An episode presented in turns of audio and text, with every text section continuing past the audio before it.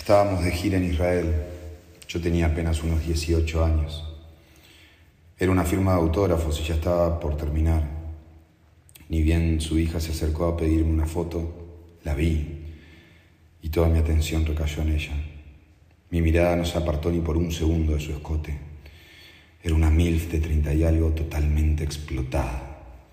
Se acercó y me dijo al oído algo en hebreo que yo no entendí bien, pero ante la duda le respondí en inglés que no podía creer lo fuerte que estaba.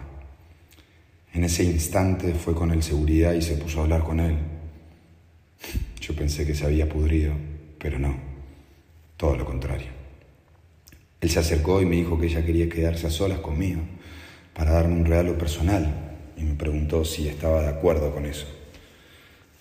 Las fans en Israel son muy pasionales y sexuales, pero la verdad es que jamás pensé que eso podía pasar. Nos dieron a solas diez minutos. Ella me sentó, se ató el pelo, se arrodilló, me bajó la bragueta y sacó mi pija, y como nunca antes me lo empezó a chupar. No era real la forma en que lo hacía. Los movimientos de su lengua, coordinados con sus manos, sus uñas largas que acariciaban mis testículos, sus escupidas en los momentos justos,